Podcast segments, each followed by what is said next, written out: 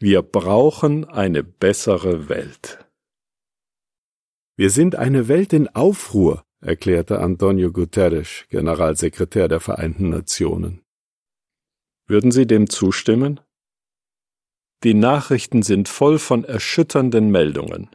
Krankheiten und Pandemien, Naturkatastrophen, Armut und Hunger, Umweltverschmutzung und globale Erwärmung, Kriminalität, Gewalt und Korruption, Kriege.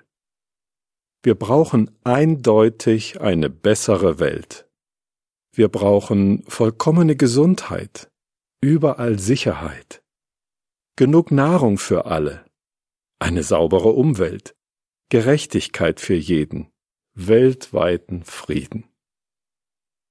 Was ist mit einer besseren Welt überhaupt gemeint? Was wird aus der Welt, in der wir heute leben?